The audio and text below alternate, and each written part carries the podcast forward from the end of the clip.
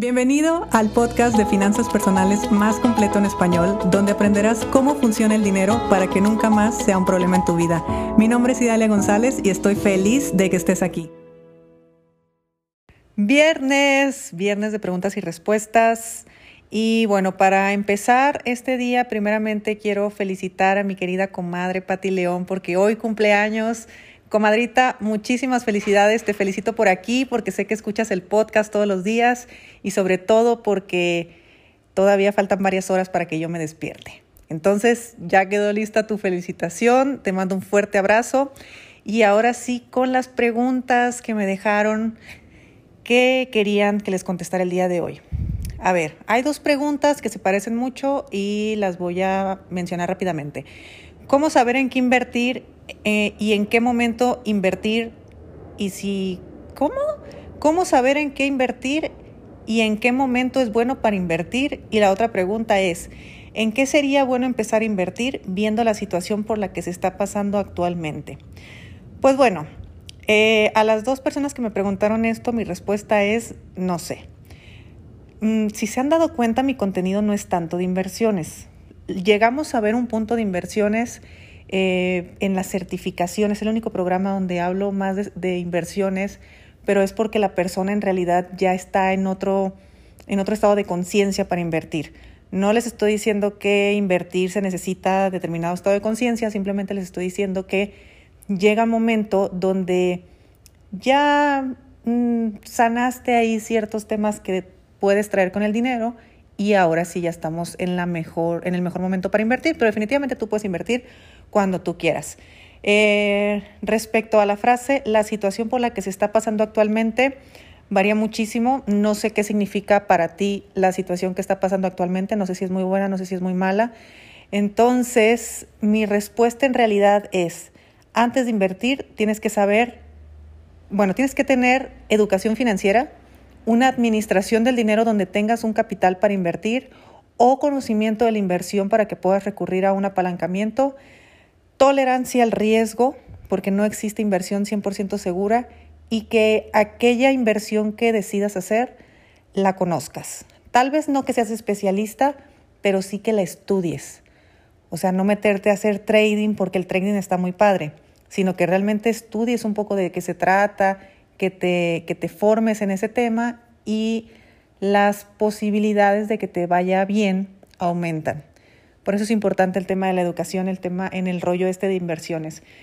Pero bueno, ahora sí que la inversión más eh, rentable, bajo mi punto de vista, siempre sea la educación, porque estás invirtiendo en tu mayor y mejor activo, que es tu mente. Y de ahí en fuera, las posibilidades son infinitas. Invertir en poner un negocio, invertir en crear un activo, invertir en algún instrumento financiero, invertir en mil cosas. Entonces es tan, tan amplio que no me gustaría contestarla, sobre todo porque mi tema es ayudarte a decidir lo que más te conviene a ti, no decirte exactamente lo que tienes que hacer. Segunda pregunta, ¿te gustaría adoptar un perro? ¿Qué onda con sus preguntas? sí, sí me encantaría adoptar un perro. Yo amo los perros, amo las mascotas. Los perritos para mí son lo máximo en la vida. En este momento no tengo y sinceramente no creo adoptar, porque un perrito requiere eh, atención y requiere un espacio que yo no le puedo dar en este momento, pero no duden que un perro va a ser parte de mi vida y seguramente pronto. Eh, ¿Qué te motivó a estudiar las finanzas desde el aspecto del ser y la espiritualidad? Que nadie lo estaba haciendo.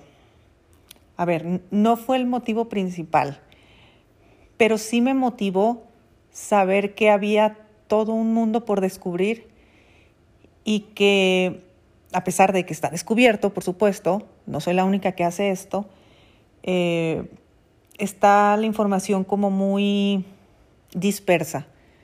No había un, un, solo lugar donde se pudiera hablar del dinero desde la espiritualidad, desde el ser, desde lo que conlleva realmente las finanzas personales. Muchos de los conceptos que yo doy son conceptos que quizá vienen de, otros, de otras áreas de la vida y yo lo que hago es que lo aplico al dinero, porque no es el hilo negro. creo que hay cosas muy lógicas que simplemente no lo habíamos pensado desde ese punto de vista, pero desde la lógica ustedes pueden llegar a las mismas conclusiones que yo.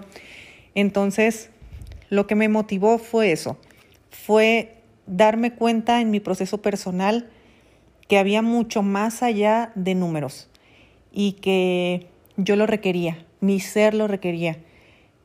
Si yo hubiera sido una financiera, que no lo soy, yo no estudié finanzas, pero si yo hubiera sido una financiera eh, formada en finanzas, eh, ejerciendo el tema de finanzas y todo esto, lo más probable es que hubiera caído en la comodidad de tener un papel que me respalda, un título que me respalda, buscarme un trabajo tradicional y asumir que aquello que yo estudié es la verdad absoluta.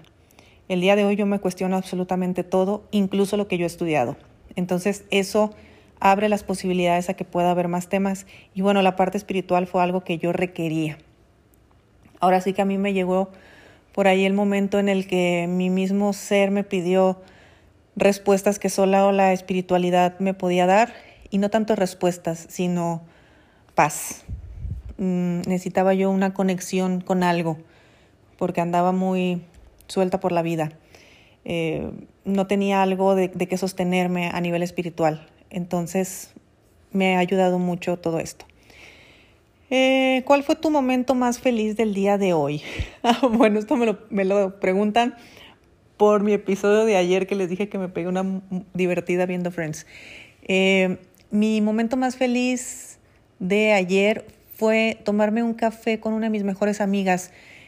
Mm, yo tengo una, bueno, tengo muchas, muchas mejores amigas, sinceramente me siento muy afortunada en eso, pero una de ellas estuvo conmigo en la secundaria y hace un montón de tiempo. Y a pesar de que hemos cambiado de ciudad varias veces y que nuestras vidas han tomado caminos muy distintos, el día de hoy vivimos en la misma ciudad y vivimos muy cerca. Entonces, le hablé, le invité un café, se vino a mi departamento y pasamos toda la tarde platicando. Ese fue mi momento más feliz. Y la última pregunta. ¿Crees en PNL para finanzas personales? buena pregunta. Ah, sí, o sea, Claro, son, son herramientas. La programación neurolingüística tiene su para qué, tiene su por qué, tiene su para qué. Eh, a, mí me gusta, hay muchas técnicas de PNL que yo utilizo, que he utilizado. Sin embargo, mm, a mi punto de vista, llega el momento donde es un poco como a la fuerza. O sea, no es lo mismo aprenderse las tablas de multiplicar a aprender a multiplicar.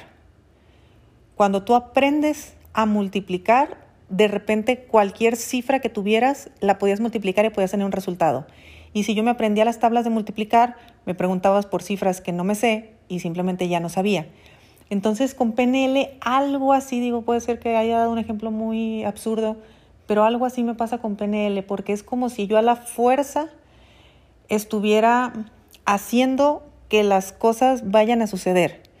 Y lo puse en un post hace poquito. Yo tengo anclas mentales, por ejemplo, es una de las técnicas que más me gustan. Tengo anclas mentales en mi casa particularmente, donde yo los tengo asociado a prosperidad, a dinero, abundancia, todo ese tipo de cosas. Eso me gusta, eso me sirve, pero eso no ha cambiado mi mente. Eso es una herramienta que me ha ayudado en mi proceso. Pero yo sinceramente creo que lo que más, más, más funciona es la toma de conciencia es lo que más funciona. Y la toma de conciencia basado en tres puntos. Comprender tu árbol transgeneracional, comprender tus propias experiencias vividas y comprender el ambiente en el que fuiste criado. Cuando tú comprendes eh, eso, puedes darte cuenta de la información inconsciente que tienes y para qué tienes la situación económica que tienes. Bajo mi punto de vista, esa es la forma que a mí y a muchos de mis alumnos les ha ayudado para tener una verdadera transformación.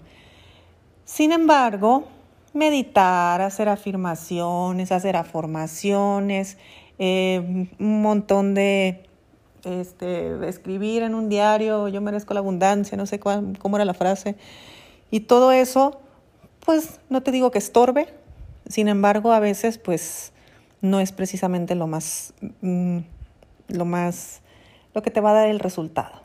Hay estados emocionales, hay niveles vibratorios, hay un montón de cosas que, que bajo mi punto de vista la toma de conciencia es lo que hace que todo eso se pueda mover de forma mucho más rápida y te pueda caer el 20, como decimos aquí en México. Y cuando uno le cae el 20, de repente ve todo clarito. Y ves todo clarito y sabes qué hacer. Entonces, así es como eh, funciona. Bueno, bajo mi punto de vista. Y estas fueron las preguntas que me hicieron el día de ayer. Eh, tengo otra pregunta. ¿Por qué quieres ir a Río? porque quiero ir a Río de Janeiro. Saben que yo he tenido dos viajes fallidos a Brasil, por eso es que creo que el tercero es el vencido. Y con maleta y con boleto en mano. Y no me he subido a esos aviones. Pero bueno, cosas de la vida. Les mando un fuerte abrazo, pasen un muy buen fin de semana y nos escuchamos el lunes. Si te gustó el episodio de hoy, compártelo con quien crees que necesite escucharlo. Sígueme en mis redes sociales arroba Idalia González MX en Facebook e Instagram. Suscríbete y nos escuchamos mañana.